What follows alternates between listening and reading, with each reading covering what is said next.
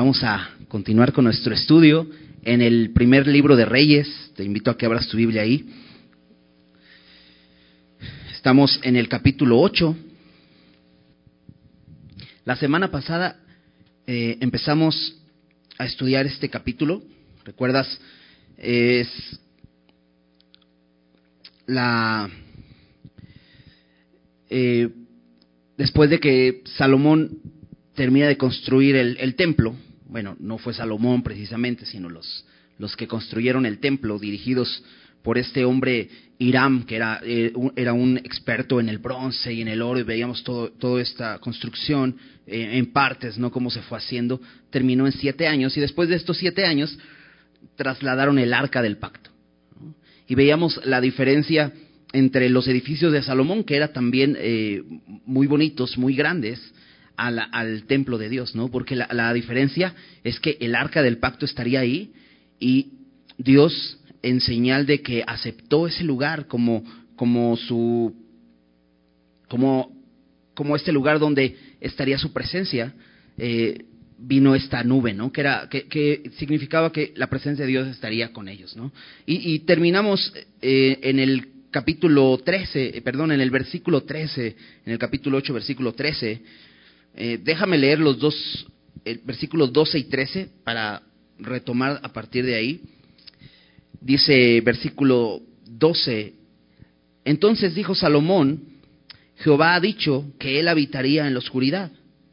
Yo he edificado casa por morada para ti, sitio en que tú habites para siempre. ¿no? Y después de que Salomón ve esta nube que baja y está dentro del templo, recuerdas que hasta los sacerdotes que estaban dentro no pudieron eh, seguir ahí por la densa oscuridad que había y mejor salieron del lugar, porque no podían estar ahí.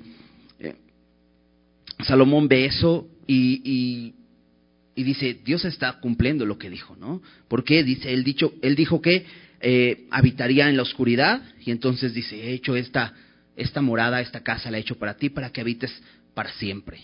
Pero veíamos cómo Dios no habitó ahí para siempre habitó en el primer tabernáculo cuando eh, Moisés erigió este primer tabernáculo. Vimos también esta nube que venía sobre este tabernáculo donde Moisés podía hablar con Dios y hablar las palabras al pueblo. Esa misma nube que había estado en el monte Sinaí cuando eh, Moisés recibió las tablas de la ley. Bueno, aquí la vemos en, este capítulo 8, pero vemos que más adelante Dios mismo se hizo hombre. Dice eh, Juan Juan 1.14, que el verbo se hizo carne y habitó entre nosotros. Y él quiso vivir entre nosotros, ¿no? ¿Recuerdas esta pregunta? Lo vamos a estar viendo el, día de hoy que hacía Salomón, ¿no? ¿Es verdad que Dios morará sobre la tierra? Y sí, en Jesús lo hizo. ¿no? Pero también vimos cómo somos hoy el templo del Espíritu Santo y cómo Él ha decidido hacer morada en nosotros.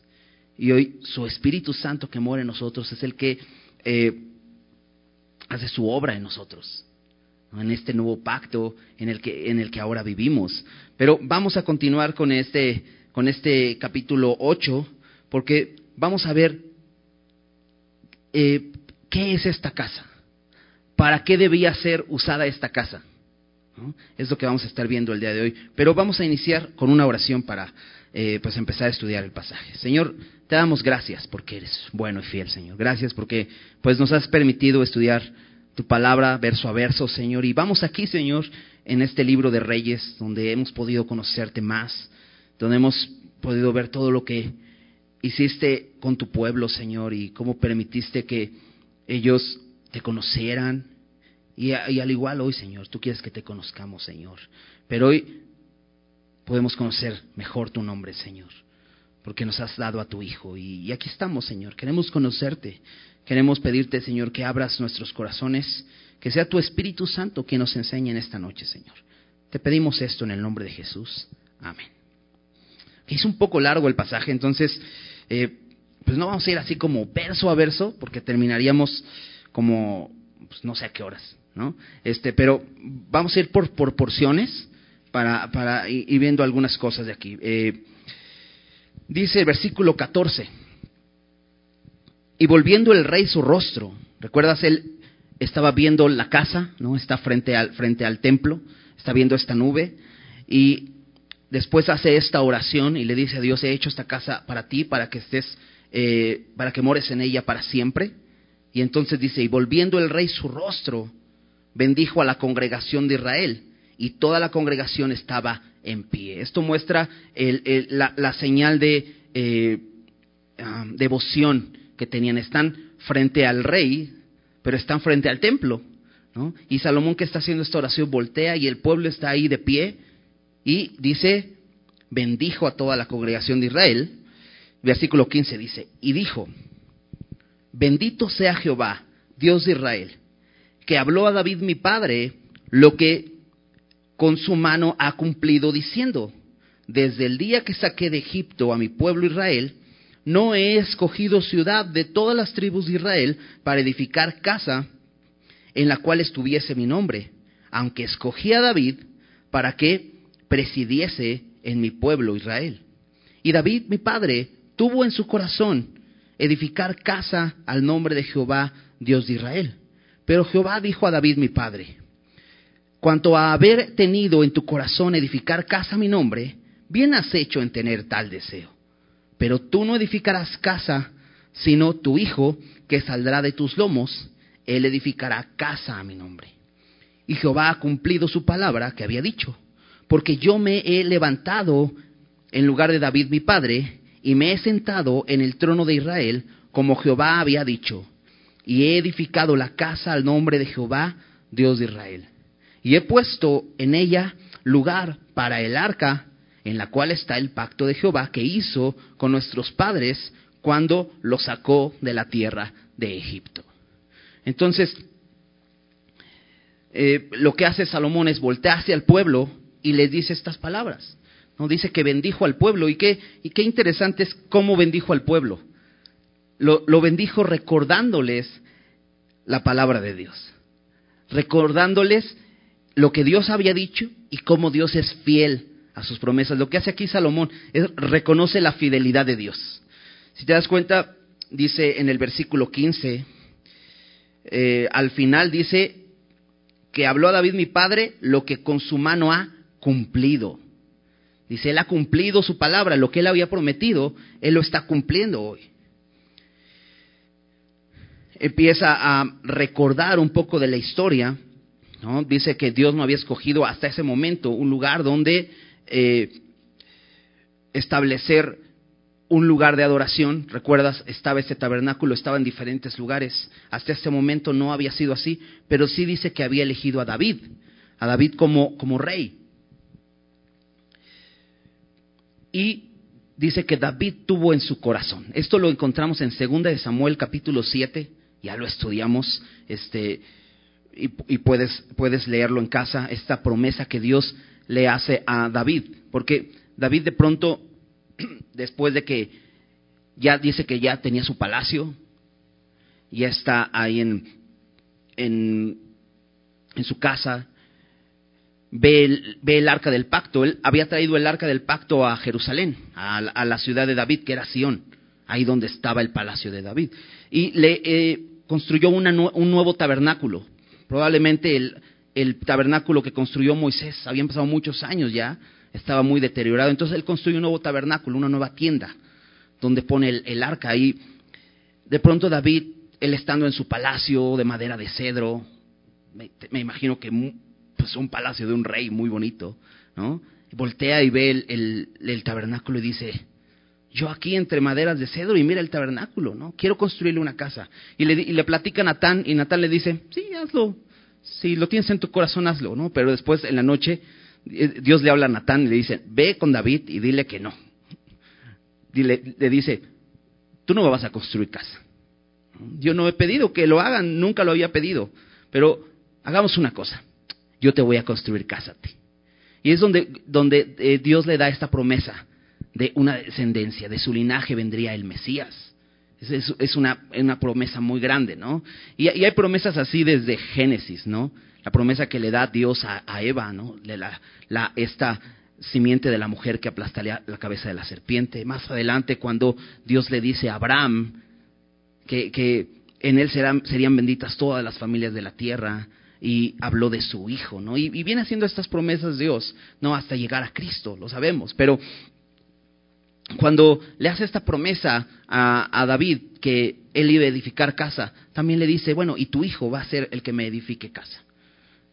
Y aquí vemos que se está cumpliendo esta palabra. Y Salomón lo está reconociendo. Está reconociendo que Dios es fiel en cumplir sus promesas. Y entonces lo que hace es adora a Dios por eso. Reconoce a Dios que Dios es fiel. Y en, en el versículo 20 dice, Jehová ha cumplido su palabra que había dicho. Y dice, ¿por qué? Me he levantado y me he sentado en el trono de Israel y he edificado esta casa. ¿no? Cuando ya ha concluido esta casa, dice esto. Entonces dice, Dios es fiel. Dice, y he puesto en ella lugar para el arca, ¿no? Y, está en medio de todo esto que está sucediendo, ¿no? En, medio de eh, haber metido el arca a los sacerdotes, recuerdas que la nube venga, entonces hay, hay, una, hay un gozo en Salomón, sin duda está viendo cómo Dios es fiel.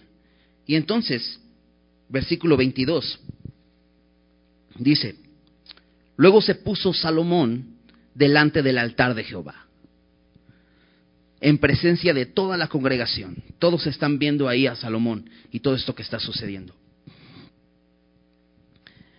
Y extendió sus manos al cielo. Dijo, Jehová, Dios de Israel, no hay Dios como tú, ni arriba en los cielos ni abajo en la tierra, que guardas el pacto y la misericordia a tus siervos, los que andan delante de ti con todo tu corazón que has cumplido a tu siervo David, mi padre, lo que le prometiste. Lo dijiste con tu boca y con tu mano lo has cumplido como sucede en este día. Ahora pues, Jehová Dios de Israel, cumple a tu siervo David, mi padre, lo que le prometiste, diciendo, no te faltará varón delante de mí que se siente en el trono de Israel, con tal que tus hijos guarden mi camino y anden delante de mí, como tú has andado delante de mí. Ahora pues, oh Jehová, Dios de Israel, cúmplase la palabra que dijiste a tu siervo David. Y aquí es interesante porque después de reconocer eh, Salomón la fidelidad de Dios, como Dios cumple sus promesas, Dios es fiel en cumplir sus promesas, ahora empieza primero adorando a Dios, ¿no? Reconociéndolo como único, no hay otro como Él.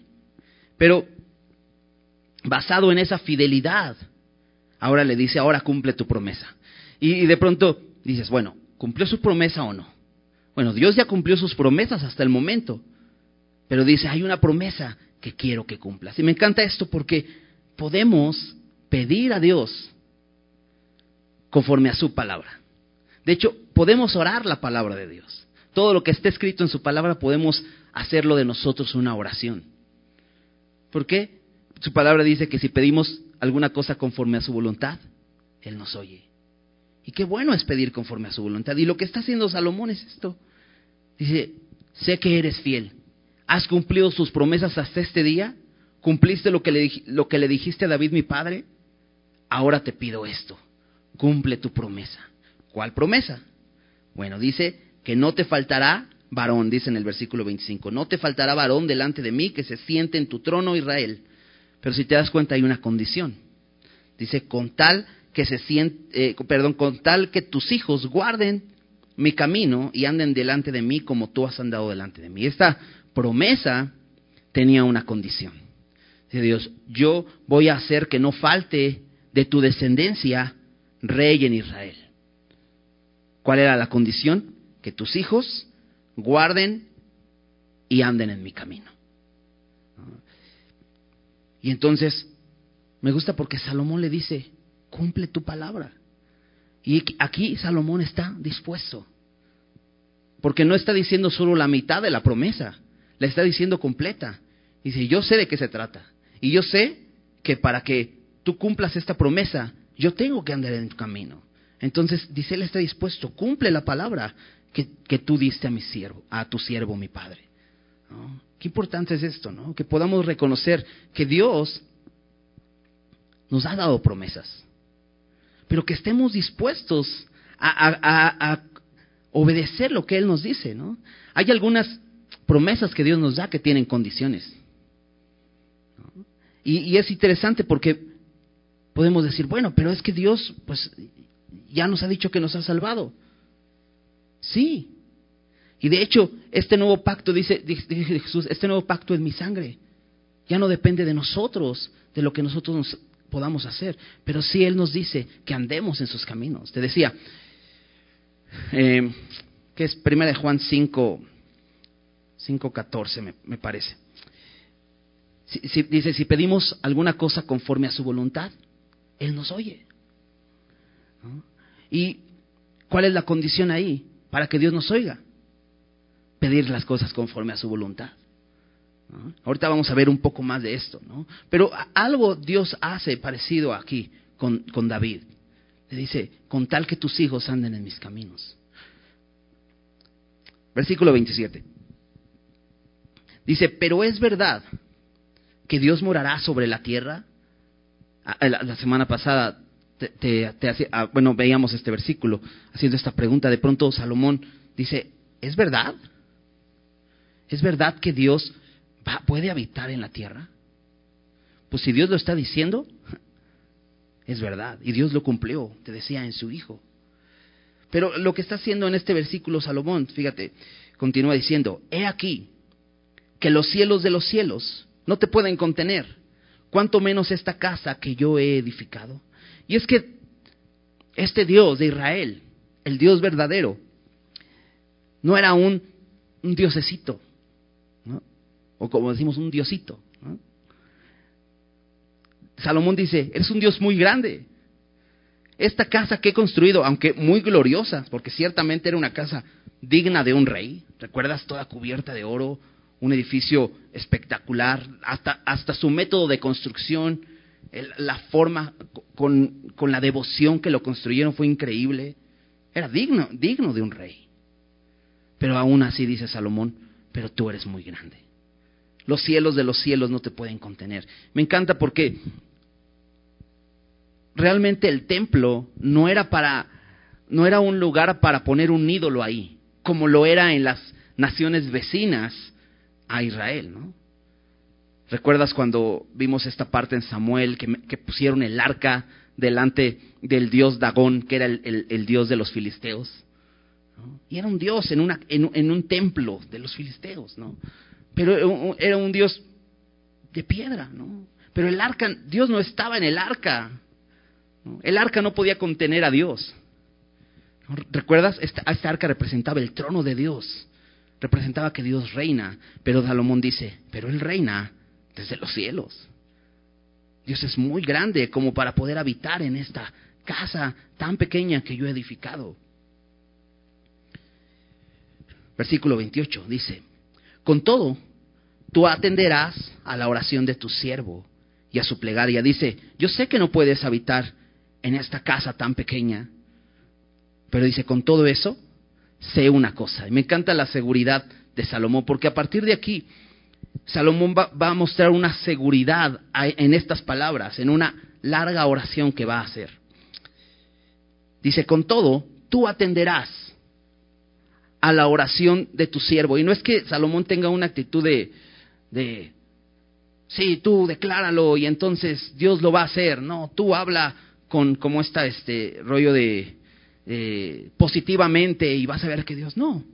Él está confiado porque está orando conforme a su voluntad.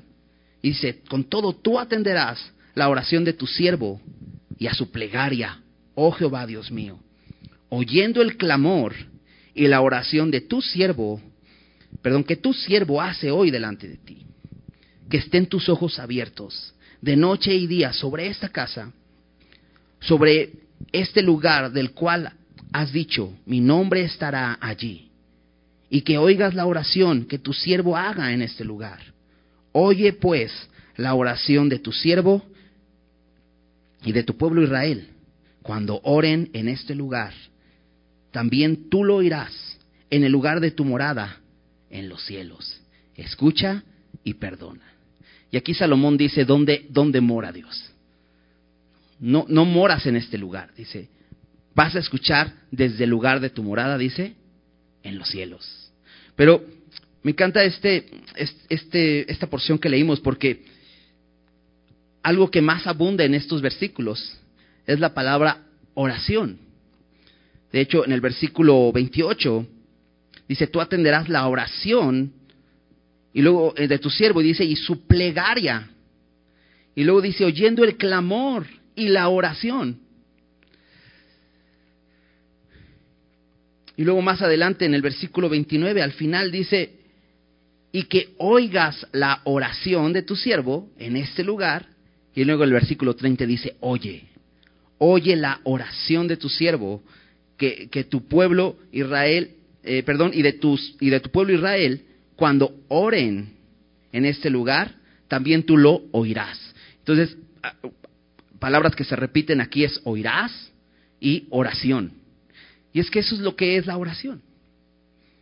Cuando nosotros oramos, hablamos a Dios. Y qué hermoso saber que Él nos oye. Porque qué triste es cuando oramos y no tenemos seguridad. Y te decía eso, Salomón tiene una seguridad perfecta en que Dios lo está escuchando. Y no solo que lo está escuchando en ese momento, sino que lo oirá en el futuro cuando Él ore. Y es que Jesús dijo en una ocasión, pidan y se les dará. Busquen y hallarán. Llamen y se les abrirá. Pero el problema muchas veces es que no pedimos, no clamamos, no oramos. Dios está dispuesto a escuchar. Y es lo que está diciendo Salomón. Tú, si yo oro, tú escuchas. Y le está pidiendo, le está diciendo, tú escucharás. Dice, pero no es no es en esta casa, sino en el lugar de tu morada en los cielos. Y termina diciendo en el versículo 30, escucha y perdona.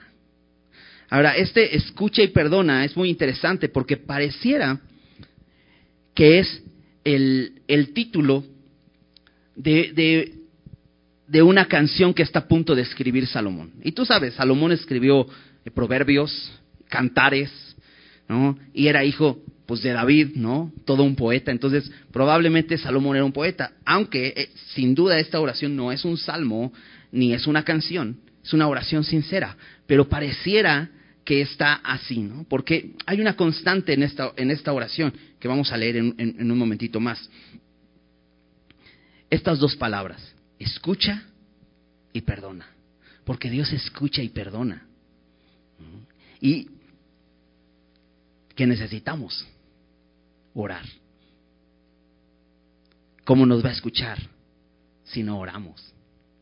Entonces, aquí eh, vamos, vamos a empezar a ver como estas, esta canción. Y esta canción, que te digo, yo digo, digo que es una canción, no es una canción. Este, nada más que yo lo, como que lo, lo, quise ver así como para poder encontrar las estrofas, ¿no? Porque vamos a encontrar siete partes de, de esta canción que más bien es como, eh, como, si fueran eh, las frases de la canción y, su constante es como un coro que tiene, ¿no? Que es tú oirás y perdonarás. Por eso te decía, como si el título se llamara Escucha y perdona. Y es que Dios quiere que clamemos a Él. Y Él, te digo, Él está dispuesto, ¿no? Pero todo va a ser referente a este templo. Si te das cuenta, Salomón está diciendo, tú oirás eh, la oración de tus siervos, ¿no? Y está frente al templo, ¿no? Y está en este lugar que sería una casa de oración. De hecho, Jesús llama al templo como la casa de oración. Y 500 años más adelante, aproximadamente, eh, de este tiempo donde construye esta casa, esta casa va a ser destruida. Y esta casa va a ser destruida, este templo glorioso y hermoso va a ser destruido por la necedad del pueblo. Lo vamos a ver en este libro, en, el libro de los reyes. Pero más adelante, después de que el pueblo es llevado cautivo a Babilonia por 70 años, regresan y construyen un nuevo templo. No tan glorioso como el de Salomón. Más adelante el rey Herodes ah, lo remodela para hacerlo eh, maravilloso, ¿no? Y que se viera, oh, grandísimo. Y incluso sus discípulos le dicen a Jesús, mira estas piedras tan grandes. Y Jesús les dice, les digo que no quedará piedra sobre piedra. No va a ser destruido, también fue destruido. Y entonces, de pronto dices, ¿y ahora cómo nos comunicamos con Dios? Si ya no está ese templo, ¿cómo podemos tener acceso a Dios? Bueno, Dios quiso que este templo fuera una casa de oración, pero nos ha dado el privilegio, como lo veíamos la semana pasada, de hoy ser su morada. Hoy los creyentes, aquellos que han puesto su confianza en Jesucristo, hemos sido hechos templos del Espíritu Santo. Y entonces Dios quiere que seamos una casa de oración. No necesitamos ir a un lugar. Dios está con nosotros todo el tiempo. Todo el tiempo podemos orar, todo el tiempo podemos clamar a Él y todo el tiempo Él escucha. Qué hermoso es esto. Pero es nuestra, es nuestra vida una casa de oración. Porque muchas veces pueden haber estorbos para eso. Muchos estorbos. Y sabes, Jesús, cuando vino y estuvo en el mundo, en su ministerio, antes de, ser crucificado, Jesús llegó a Jerusalén y ¿sabes qué hizo? Limpió el templo. Seguramente conoces esa historia, ¿no? Es, es de las veces que dices, ahora sí se enojó, ¿no? Acompáñame a Lucas, Lucas capítulo 19. Eh, Porque dices, pocas veces ves a Jesús así, ¿no? Pero él decía, el celo por tu casa me consume. Ahí en Lucas 19, versículo 45. Dice, y entrando en el templo, no es este templo de Salomón, te decía, es el templo de Herodes, comenzó a echar fuera a los que vendían y compraban en él, diciéndoles, escrito está, mi casa es casa de oración, mas vosotros la habéis hecho cueva de ladrones. Y eso es lo que sucede. Muchas veces Dios quiere que nuestra vida sea una vida de oración, pero muchas veces nosotros la convertimos en una cueva de ladrones. Y dices, ¿cómo? Sí, porque hay muchas cosas que le roban el tiempo a la oración. ¿Sabes qué debemos pedirle? Señor, ven y limpia mi vida. ¿No? Si podemos examinarnos y, vemos que realmente no tenemos una constante comunicación con Dios, si no estamos orando constantemente, teniendo ese privilegio de tener su presencia en nuestras vidas y poder orar todo el tiempo. Y si de, pronto nos damos cuenta, no estoy orando. ¿Recuerdas? Pablo decía, oren sin cesar, oren todo el tiempo, con toda oración y súplica. Jesús les hablaba a sus discípulos sobre la necesidad de orar siempre y no desmayar, porque tenemos ese privilegio. que Él está robando? Tiempo a la oración. Puede ser que nuestra vida se haya convertido en esa cueva de ladrones y es necesario que Jesús venga y eche fuera a todo eso. Porque Dios quiere que nuestra vida sea una vida de oración. Regresemos a Primera de Reyes. Ahora, vamos a, a, ver así eh, por, por párrafos estas siete, te decía yo, estas siete estrofas, ¿no? De, de, de esta oración. Se, se, divide en siete partes porque, veámoslo así, son como motivos de oración. ¿Por qué cosas puedo orar? Y aquí vamos a encontrar siete cosas. Eh, capítulo 31, versículo 31. Dice, si alguno pecare contra su prójimo y le tomara en juramento haciendo jurar, y viniere el juramento delante de tu altar en esta casa, tú oirás en el cielo y actuarás y juzgarás a tus siervos, condenando al impío y haciendo recaer su proceder sobre su cabeza y justificando al justo para darle conforme a su justicia un motivo de oración es cuando tenemos un problema con algún hermano. Podemos orar cuando hay un conflicto. Aquí dice no solo un conflicto, sino cuando tu hermano peque contra ti o tú hayas pecado contra tu hermano, lo mejor es venir a orar. No, esto es interesante porque si recuerdas quién es el rey, Salomón, en este momento. Y recuerdas, hemos visto a Salomón en juicios. De hecho, cuando vimos las demás construcciones, aparte del templo que hace Salomón, aparte de su palacio, aparte de esta, de esta casa, recuerdas esta casa toda de madera de cedro, se llamaba la casa del monte del Líbano, hace el, hace el, el, edificio donde iba a juzgar, donde se iba a sentar a juzgar los, los problemas que hubieran. Pero aquí es interesante porque Salomón mismo está diciendo cuando alguno pecare contra su prójimo, es necesario que ore y que venga a esta casa y que haga juramento hacia esta casa, porque dice, tú irás desde el cielo y actuarás y juzgarás. Porque sabes, Salomón sabía, no hay mejor juez que Dios. Aunque Dios le había dado una sabiduría impresionante a Salomón para juzgar esos casos. Pero qué mejor es venir delante de Dios. ¿Sabes? Cuando tienes un problema con algún hermano, qué bueno es venir delante de Dios y preguntarle, Señor, ¿fui yo el problema? Porque muchas veces nos justificamos, ah, no, es que él así es, es así, no, él me hizo y todo, ¿no?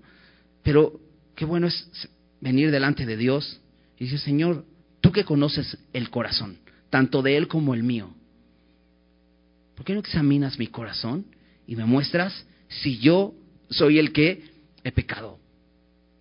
¿Por qué? Porque dice aquí, Dios juzgará, dice Dios actuará, dice, tú actuarás y juzgarás desde los cielos. Y dice, condenando al impío y justificando al justo. ¿Te imaginas si no vienes delante de Dios primero a que examine tu corazón y te sorprendas en el juicio hallándote tú culpable y digas, ni me di cuenta, ¿no? Un buen motivo de oración o una buena razón para orar es cuando tengo un conflicto con alguien y es venir delante de Dios. Versículo 33, segundo motivo. Dice, si tu pueblo Israel fuere derrotado delante de sus enemigos por haber pecado contra ti, y se volvieren a ti y confesaren tu nombre y oraren y te rogaren y suplicaren en esta casa, tú oirás en los cielos y perdonarás el pecado de tu pueblo Israel y los volverás a la tierra que diste a sus padres. Segundo motivo es, dice, si tu pueblo Israel fuere derrotado. ¿Recuerdas este pueblo enfrentaba continuamente muchas batallas. Y de pronto dice, si fuere derrotado, eso quiere decir que perdieron en batalla. Pero nos dice la razón por haber pecado contra ti. Y sabes, cuando nos, cuando nos vemos derrotados en nuestra vida diaria, debemos considerar, ¿por qué estoy viviendo derrotado? Y tengo que examinar mi corazón. ¿Por qué? Porque la derrota es una muestra del pecado. El pecado mantiene el hombre en derrota. ¿Qué necesitamos? Dice Salomón aquí. Y se volvieren a ti y confesar en tu nombre. Dos cosas que tenía que hacer el pueblo de Israel al verse derrotado delante de sus enemigos por haber pecado, confesar su nombre y volverse. Eso es arrepentimiento. Arrepentimiento es dar la media vuelta y regresar. Y confesar al Señor que Él es justo y yo no. Eso es arrepentimiento. Y me encanta el, resultado. Bueno, ¿cómo harían esta confesión y esta... y, ¿cómo, ¿Cómo se vería este arrepentimiento? En oración, ruego y súplica. Dice ahí, y oraren, y te rogaren, y te suplicaren. Les dice, tú oirás en los cielos, nuevamente, porque ahí está su morada, y perdonarás el pecado de tu pueblo Israel. Me encanta eso. Porque no hay una negativa. cuando nos arrepentimos de corazón, cuando damos la media vuelta y nos volvemos al Señor. Dios no se indigna y dice, mm, pues déjame pensarlo y ven mañana. No, Él está dispuesto a perdonar. ¿Recuerdas lo que dice 1 de Juan 1.9? Si confesamos nuestros pecados, Él es fiel y justo para perdonar nuestros pecados y limpiarnos de toda maldad. No hay una negativa. Él dice, tú oirás en los cielos y perdonarás el pecado de tu pueblo. Versículo 30, 35. Si el cielo se cerrare y no lloviere, nuevamente, por haber ellos pecado contra ti, y te rogasen en este lugar, y confesaren tu nombre, y se volvieren del pecado cuando los afligieres, tú oirás en los cielos y perdonarás el pecado de tus siervos y de tu pueblo Israel, enseñándoles el buen camino en que anden y darás lluvia sobre la tierra, la cual diste a tu pueblo por heredad. Otro motivo para orar. Ya vimos si tengo conflicto con algún hermano, si me veo en derrota o si veo mi vida en sequía. Porque de pronto podemos ver, vernos también en sequía. Y decimos, no veo fruto en mi vida. Es más, no solo no veo fruto, creo que me estoy muriendo. Me estoy secando necesito agua. Y volteas y no llueve. ¿No? Qué bueno es examinar nuevamente nuestro corazón, porque aquí dice, si el cielo se cerrara y no lloviere, ¿por qué? Por haber ellos pecado contra ti. Parece que Salomón conociera al pueblo de Israel. Y bueno, parece que Salomón conociera al ser humano. ¿Por qué? Porque muchas de las cosas que hoy vivimos, que muchas veces culpamos a Dios. Decimos, es que ¿por qué Dios permite que sucedan estas cosas? No examinamos nuestros corazones y no, no nos damos cuenta que es la causa de nuestro pecado, que todas estas cosas suceden. Pero me encanta, porque hay una solución. Y Dios les dice, ¿qué tienen que hacer? Bueno, dice, rogar, dice, y rogaren en este lugar y confesar en tu nombre. Nuevamente, lo que ellos tenían que hacer es rogar, orar. ¿De qué manera? Confesando su nombre, confesando que Él es justo y yo soy pecador, y se volvieron del pecado. ¿Recuerdas? Te decía, arrepentimiento es dar la media vuelta y regresar.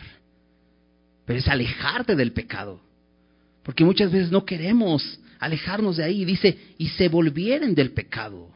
Esto es alejarte, dejar ese pecado. Y muchas veces es el problema por la que nuestra oración no es escuchada. Porque no nos volvemos del pecado. Solamente decimos, sí, sí lo he hecho. Y Dios te dice, pues aléjate de ahí. Y dices, pero no quiero. Me gusta estar aquí.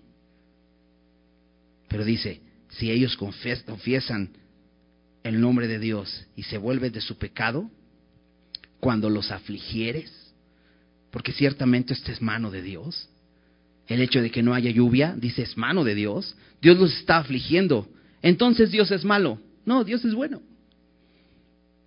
Por eso te está afligiendo, porque si no seguirías ahí, en tu miseria, y Dios te quiere sacar de ahí. Y Dios permite eso para que te des cuenta. Dice, tú oirás en los cielos y perdonarás. No hay negativa. Dios está dispuesto a perdonar. dice, perdonarás el pecado de tus siervos y de tu pueblo Israel. Me encanta aquí esta promesa porque dice, enseñándoles el buen camino. Porque dice, Dios, ok, entiendo, ya están bien perdidos y no pueden solos.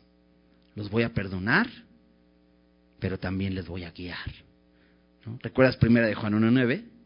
Que dice que Él es fiel y justo para perdonar nuestros pecados y limpiarnos de toda maldad. No solo nos dice, te perdono y limpia tu cochinero. Te dice, te perdono y yo también te voy a limpiar. Qué bueno es Dios. Versículo 37.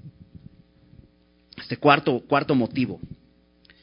Dice, si en la tierra hubiere hambre, pestilencia, tizoncillo, añublo, langosta o pulgón, si sus enemigos los sitiaren en la tierra en donde habiten, cualquier plaga o enfermedad que sea, toda oración y toda súplica que hiciere, chécate, dice, cualquier hombre.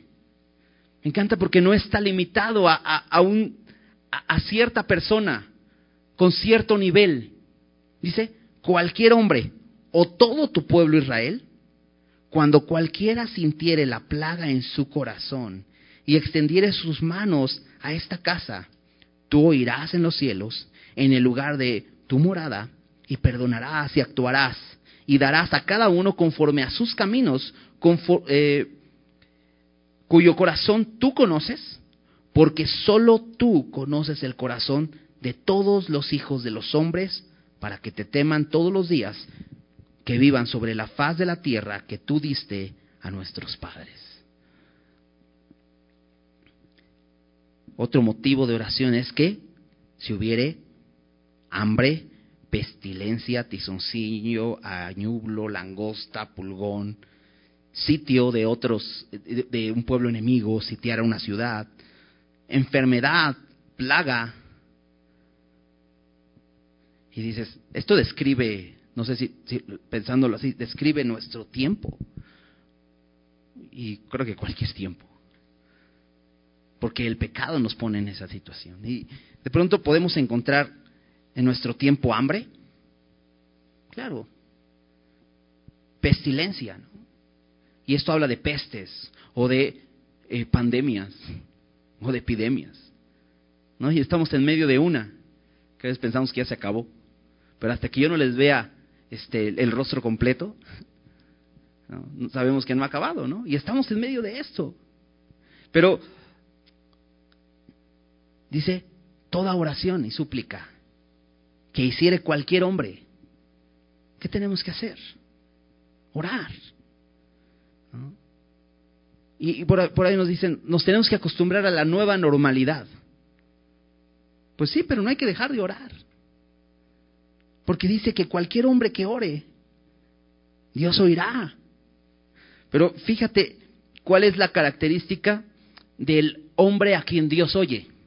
Fíjate, cualquier hombre, versículo 38, dice, toda oración y toda súplica que hiciere cualquier hombre o todo tu pueblo Israel, cuando cualquiera sintiere la plaga en su corazón. Este, este es eh, el punto importante. Sentir la plaga en nuestro corazón. ¿Qué quiere decir eso? ¿Sabes que Podemos aguantar mucho. Aguantamos mucho. y nos hacemos dos fuertes y decimos, no, sí vamos a salir adelante de esto, sí lo voy a soportar, pero no nos damos cuenta que Dios está permitiendo esto, porque Dios quiere que examinemos nuestros corazones. ¿Cómo estamos? Puede ser que el, que el COVID ya llegó a tu, a tu casa y ya te enfermaste y dices, y ya la libré. Pero ¿qué sucedió en tu vida cuando viviste eso? Dios te hizo examinar tu corazón. ¿Te, dueles por el pecado? Creo que la plaga más terrible en el hombre es el pecado. Y esa plaga corroe constantemente. Pero esa plaga está en el corazón. ¿Qué tenemos que hacer? Dolernos por nuestro pecado. Reconocer nuestra condición porque somos pecadores. Necesitamos reconocernos como pecadores, sentir la plaga en nuestro corazón, porque solamente así, dice, Dios Dice, oirás en los cielos, en el lugar de tu morada y perdonarás. Y no solo eso, dice, y actuarás y darás a cada uno conforme a sus caminos, cuyo corazón tú conoces. Porque solo tú conoces el corazón de todos los hijos de los hombres. Y es que muchas veces olvidamos esto y decimos, no, yo no, yo estoy bien. No, pues esto, yo estoy sufriendo las consecuencias del pecado de otros. No, yo la verdad camino bien, yo no tengo problema en mi corazón, yo tengo un corazón limpio. No, examinemos nuestro corazón. ¿Por qué? Porque Dios sí sabe lo que hay en nuestros corazones. A lo mejor podemos vernos delante de todos como impecables, pero no somos impecables, somos pecadores. Necesitamos examinar nuestros corazones. Dios conoce nuestros corazones.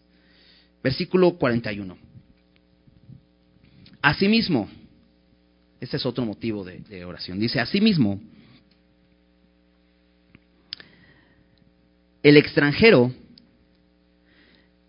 que no es de tu pueblo Israel, que viniere de lejanas tierras a causa de tu nombre, pues oirán de tu grande nombre, de tu mano fuerte y de tu brazo extendido, y viniere a orar a esta casa, tú oirás en los cielos, en el lugar de tu morada, y harás conforme a todo aquello por lo cual el extranjero hubiere clamado a ti, para que todos los pueblos de la tierra conozcan que tú conozcan tu nombre y te teman como tu pueblo Israel y entiendan que tu nombre es invocado sobre esta casa que yo edifiqué.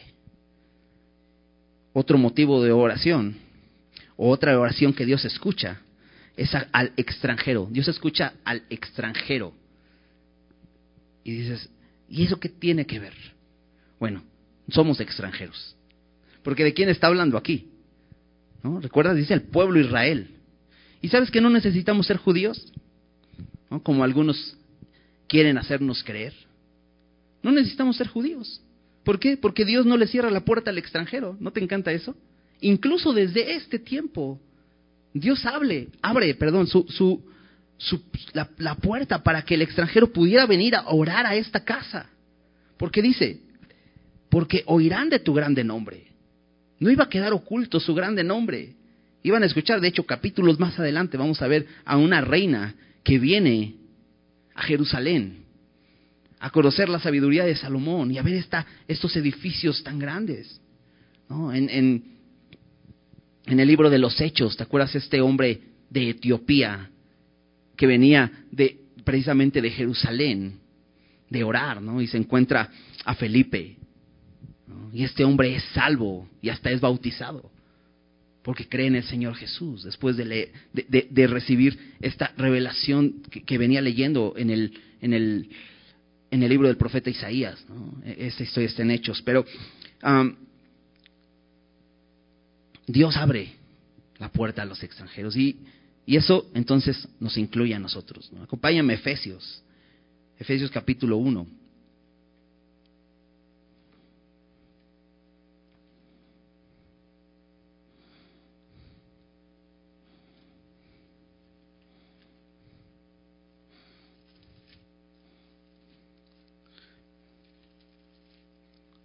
Interesante porque el capítulo 1 empieza a hablar Pablo de todo lo que Dios ha hecho en nuestras vidas, cómo Dios nos ha bendecido y habla de, de cómo nos adoptó y nos escogió este, para alabanza de su gloria.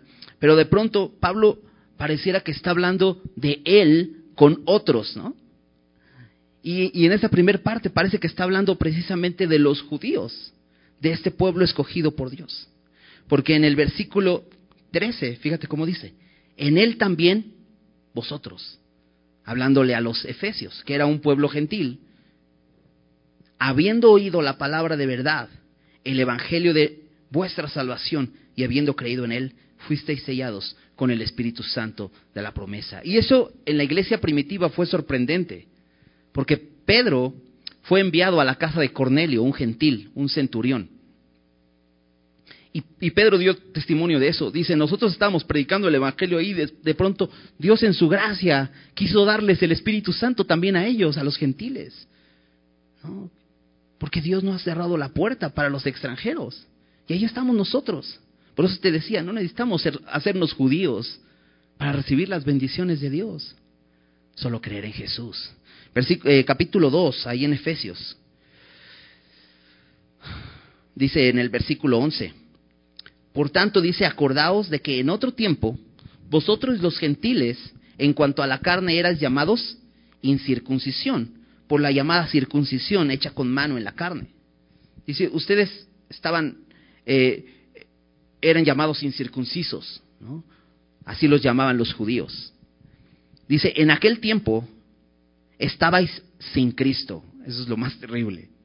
Pero fíjate, alejados de la ciudadanía de Israel y ajenos a los pactos de la promesa, sin esperanza y sin Dios en el mundo. Qué miserables son los, extranjeros, ¿no? Sin Cristo, sin esperanza y sin Dios en el mundo, alejados de la ciudadanía de Israel. Pero fíjate el versículo 13. Pero ahora, en Cristo Jesús, vosotros que en otro tiempo estabais lejos, habéis sido hechos cercanos por la sangre de Cristo. Porque Él es nuestra paz, que de ambos pueblos, Israel y los gentiles o los extranjeros, hizo uno, derribando la pared intermedia de separación, aboliendo en su carne las enemistades, la ley de los mandamientos expresados en ordenanzas, para crear en sí mismo de los dos un solo y nuevo hombre, haciendo la paz y mediante la cruz reconciliar con Dios a ambos en un solo cuerpo, matando en ella las enemistades. Entonces nosotros también podemos orar. Entonces otro motivo de oración es cuando somos extranjeros. Entonces tenemos un gran privilegio. Podemos orar. Y me encanta porque dice que Dios oirá y ahí no hay una condición. De hecho, no habla en esa, en, en, esa sección, no habla de pecado. Simplemente dice que alguien que oiga acerca de su nombre, eh, su mano fuerte y su brazo extendido vendrá. Y eso habla de fe. Porque, recuerda, los extranjeros, las, las naciones que estaban alrededor de Israel, adoraban a otros dioses. Pero aquel que se acerque al Dios verdadero, dice Dios lo recibe. Dice, tú irás en los cielos en el lugar de su morada y harás conforme a todo aquello por lo cual el extranjero hubiere clamado. Y tiene un propósito, para que todos los pueblos de la tierra conozcan tu nombre y te teman. Ese es el propósito. Dios quiere que todos los pueblos le conozcan. Versículo 44. Si tu pueblo saliere en batalla contra sus enemigos por el camino que tú les mandases, perdón, que tú les mandes, y oraren a Jehová con el rostro hacia, hacia la ciudad que tú elegiste, hacia la casa que yo edifiqué, a tu nombre, tú irás en los cielos, su oración y su súplica, y les harás justicia. En este versículo tampoco menciona que han pecado. Dice, si tu pueblo saliere a la batalla contra sus enemigos, dice, por el lugar que tú les mandes. Esto, esto quiere decir que están siendo obedientes, ¿te das cuenta? Ellos van a ir a pelear contra sus enemigos, van a ir a la batalla. Y es que, sabes, Dios nos ha llamado a pelear la batalla. Otro motivo de oración es cuando peleamos la batalla, podemos orar.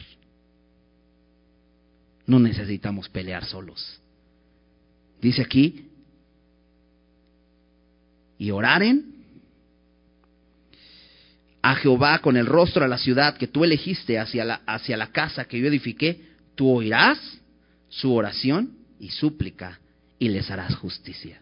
¿Sabes? Dios quiere que seamos victoriosos en la batalla. ¿Sabes cómo podemos hacerlo? Orando. Me encanta en, Efesios, te lo dejo este, de tarea, en Efesios 6, seguramente has escuchado acerca de la armadura de Dios. Habla del yelmo de la salvación, la coraza de justicia, el cinturón de la verdad, todos estos elementos eh, que usaba un soldado romano. ¿no? Y Pablo está haciendo esta analogía para eh, decirnos acerca de todos los recursos que Dios nos ha dado para pelear la batalla. Porque el propósito, dice Pablo ahí, es que al final de la batalla estemos firmes. No que seamos derrotados, sino que estemos firmes. Pero al final, después de hablar de la espada del Espíritu, que es la palabra de Dios. Dice, orando en todo tiempo, con toda oración y súplica. Y me encanta eso, porque no podemos pelear la batalla sin oración. Un motivo de oración es, estamos peleando la batalla. Y vamos a seguirla peleando. Necesitamos ser hombres y mujeres de oración. Versículo eh, 46. Si pecaren contra ti, otra vez. ya había hablado de eso. Fíjate lo que dice entre paréntesis. Porque no hay hombre que no peque. Y estuvieres airado contra ellos, y los entregares delante del enemigo, para que los cautive y lleve a tierra enemiga, sea lejos o cerca, y ellos volvieren en sí en la tierra donde fueren cautivos, si se convirtieren y oraren a ti en la tierra de los que los cautivaron, y dijeren, pecamos, hemos hecho lo malo, hemos cometido impiedad. Si se convirtieren a ti de todo su corazón y de toda su alma en la tierra de sus enemigos que los hubieran llevado cautivos y oraren a ti con el rostro hacia, su tierra que tú diste a sus padres y hacia la ciudad que tú elegiste y la casa que yo he edificado a tu nombre, tú oirás en los cielos, en el lugar de tu morada, su oración y súplica y les harás justicia y perdonarás a tu pueblo que había pecado contra ti y todas sus infracciones con que se hayan revelado contra ti, y harás que tengan de ellos misericordia los que los hubieren llevado cautivos, porque ellos son tu pueblo y tu heredad, el cual tú sacaste de Egipto en medio del horno de hierro. Estén pues atentos tus ojos a la oración de tu siervo y a la plegaria de tu pueblo Israel, para oírlos en todo aquello por lo cual te invocaren. Porque tú los apartaste para ti, como heredad tuya, de entre todos los pueblos de la tierra, como dijiste por medio de Moisés tu siervo, cuando sacaste a nuestros padres de Egipto, oh Señor Jehová. Y aquí concluye esta oración. Pero concluye de una manera muy interesante, porque ya había dicho que por causa del pecado ellos pudieran estar derrotados, o por causa del pecado hubiera sequía en su tierra. Pero aquí nuevamente nos vuelve a llevar, simplemente dice, se pecaren contra ti. Y nos da una razón, porque no hay hombre que no peque. Dice Romanos 6:23. Romanos 3:23, por cuanto todos pecaron y están destituidos de la gloria de Dios, somos pecadores. No, no, no somos pecadores porque pecamos. Pecamos porque somos pecadores. Eso es lo que somos. En primera de Juan 1, recuerda, decía primera de Juan 1.9 hace ratito. Bueno, en primera de Juan 1.8 es muy interesante porque Juan dice, si decimos que no tenemos pecado, nos engañamos a nosotros mismos y la verdad no está en nosotros. Y es que, ¿sabes? Nos cuesta trabajo reconocer nuestra miseria espiritual. Somos pecadores. No nos gusta que la gente nos vea fallando. Pero eso somos. Y Juan dice, si decimos que no tenemos pecado, nos engañamos a nosotros mismos. Y la verdad no está en nosotros. Hay una solución para eso. Sí, sí hay pecado, pero necesitamos confesarlo. Y Él es fiel y justo para perdonar nuestros pecados. Somos pecadores, pero si hemos confesado nuestros pecados delante de Dios, somos pecadores perdonados. Y eso hace toda la diferencia. Somos ciertamente pecadores. Dice, porque no hay hombre que no peque. En Eclesiastés, Eclesiastés 7:20, eh, eh, Salomón también dice ahí, no hay hombre en la tierra justo que haga el bien y nunca peque. Somos pecadores, pecamos.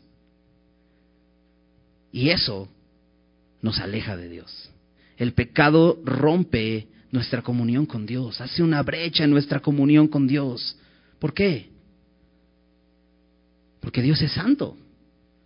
Por eso Romanos 3:23 dice, por cuanto todos pecados están destituidos de la gloria de Dios. Y aún como creyentes, cuando pecamos, se hace una brecha en nuestra comunión con Dios. No nos podemos relacionar con Él. ¿Por qué? Porque Él es santo.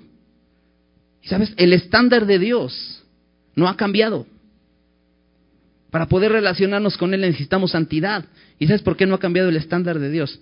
Porque Dios no ha cambiado. Dios sigue siendo santo. Pero ¿qué Dios quiere? Que nos arrepintamos. Aquí en el versículo 47 dice, después de que la ira de Dios esté contra ellos y ellos se han hecho cautivos. ¿Sabes? Porque el pecado cautiva. el pecado esclaviza. Oye, pero Dios ya nos ha hecho libres a nosotros como cristianos. ¿A poco me puede volver a esclavizar el pecado? Bueno, el pecado ya no tiene poder sobre nosotros. De hecho, la sangre de Cristo dice que es, el pago de nuestra redención. O sea, Él pagó para que fuéramos libres de ese antiguo amo al que le servíamos, que era el pecado.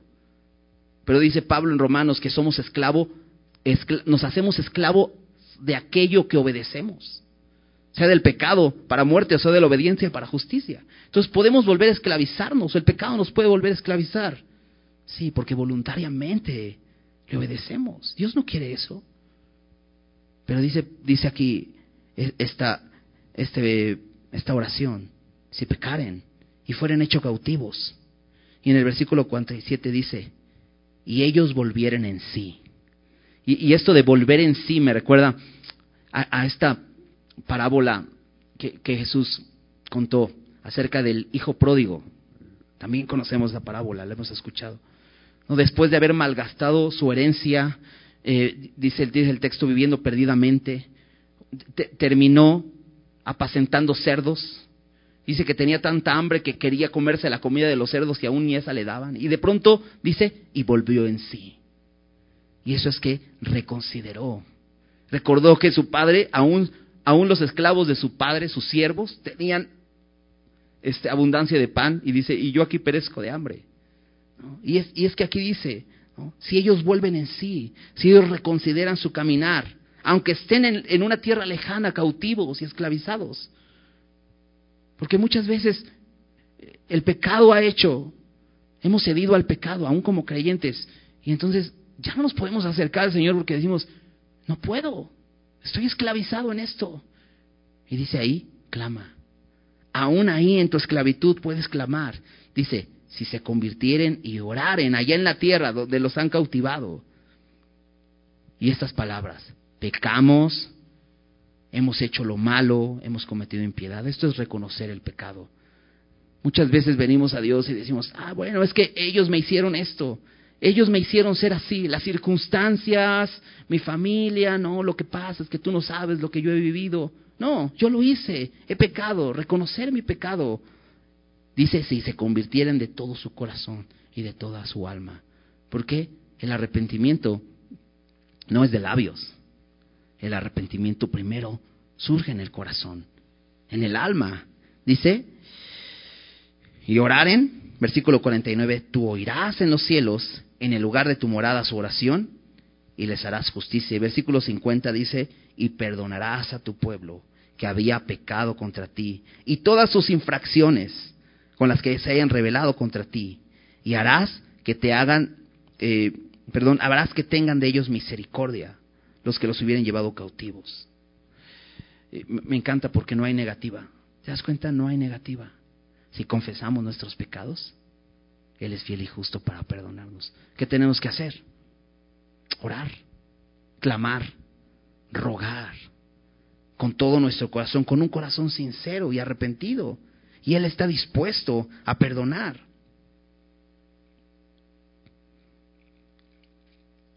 Concluye diciendo en esta oración, estén pues atentos tus, versículo 52, tus ojos a la oración de tu siervo, a la plegaria de tu pueblo, para oírlos. Porque tú los apartaste para ti como heredad tuya de entre todos los pueblos de la tierra. Lo que hace Salomón aquí es que dice, son tuyos. Recuerda. ¿Por qué podemos acercarnos a Dios? Porque somos de Él. Esa es la razón. ¿Por qué Israel podía clamar a Dios? porque eran de, eran de él. De hecho, Salomón le dice, tú los escogiste, tú los sacaste de la tierra de Egipto, son tu pueblo. Y es una, es, una buena forma de apelar al amor de Dios. Cuando hemos fallado, cuando no podemos más, podemos venir al Señor y decirle, Señor, soy tuyo, ayúdame. Podemos clamar a Él. como les dije, es largo el pasaje. Y yo más colgado que ya me conocen, ¿no? Entonces, vamos a dejarlo aquí, vamos a... Pues no hay prisa, ¿no? Vamos a hacerlo en dos partes. Seguimos en esta misma idea de esta oración, porque todavía hay algunas cosas bien interesantes en este pasaje que seguir observando, ¿no? Porque sin duda Dios quiere que tengamos una eh, comunión con Él constante, estrecha. ¿Qué, podemos eh, llevarnos hasta este momento? Bueno, Dios nos ha abierto la puerta. ¿no? ¿Recuerdas este versículo en Hebreos, Hebreos 4, 16 que dice, acércate pues confiadamente al trono de la gracia? Y te decía que esta arca del pacto significaba como el trono de Dios, donde solo podía entrar el sumo sacerdote pero en Cristo hoy tenemos abierto el acceso para entrar y nos invita a acercarnos. ¿Para qué? Para clamar a Él, para tener comunión con Él. Dios quiere que nuestras vidas, ahora como templos de su Espíritu, donde Él mora en nosotros, sean vidas de oración, una casa de oración. Dios quiere que seamos una casa de oración. Y nos ha abierto la puerta. Podemos clamar todo el tiempo, en cualquier situación, con la seguridad que Él nos oye. Él oye y Él perdona. Vamos a dar gracias. Señor, gracias por tu palabra. Gracias porque eres fiel, Señor. Y sin duda, Señor, nos has dado un gran, un gran privilegio, Señor, el poder acercarnos a ti, Señor. Incluso lo vemos, Señor, como, como un pueblo que no somos, evidentemente, Israel, tu pueblo escogido, Señor. Pero somos hoy tu iglesia. Porque de los dos pueblos hiciste uno solo, Señor, por medio de Cristo. Y hoy podemos acercarnos con esa misma libertad, Señor. En toda situación, Señor. Si hemos pecado contra nuestro hermano, Señor, si hemos tenido algún conflicto, podemos acercarnos a ti para que tú, Señor, juzgues y tú traigas una solución. Señor, cuando nos encontremos en derrota y veamos nuestras vidas tiradas, Señor, podemos levantar nuestra mirada, Señor, y reconocer nuestro pecado delante de ti. Señor, cuando vemos sequía en nuestra vida, sin duda, tú estás dispuesto a hacer llover nuevamente, Señor. Solo nos pide, Señor, que nos acerquemos y reconozcamos que hemos fallado, Señor. Tú estás dispuesto, no estás negado a perdonar, Señor. Incluso, Señor, cuando experimentamos esas enfermedades que hay, esa hambre, esas, esas plagas, tú quieres, Señor, que consideremos esa plaga en nuestro corazón, la peor de todas, Señor, nuestro pecado, Señor. Y tú estás dispuesto a hacer justicia. Señor, gracias, Señor, por habernos abierto la puerta y poder entrar delante de ti, Señor. Gracias por mostrarnos la verdad, Señor. Nos avergüenza reconocerlo, Señor. Pero ciertamente somos pecadores, Señor. Pero no queremos vivir ahí, Señor. No queremos vivir esclavos del pecado. Ayúdanos, Señor, a acercarnos. Que tú estás dispuesto a perdonar. Gracias, Señor, por escuchar nuestras oraciones. Gracias, Señor, por hablarnos en esta noche. En el nombre de Jesús. Amén.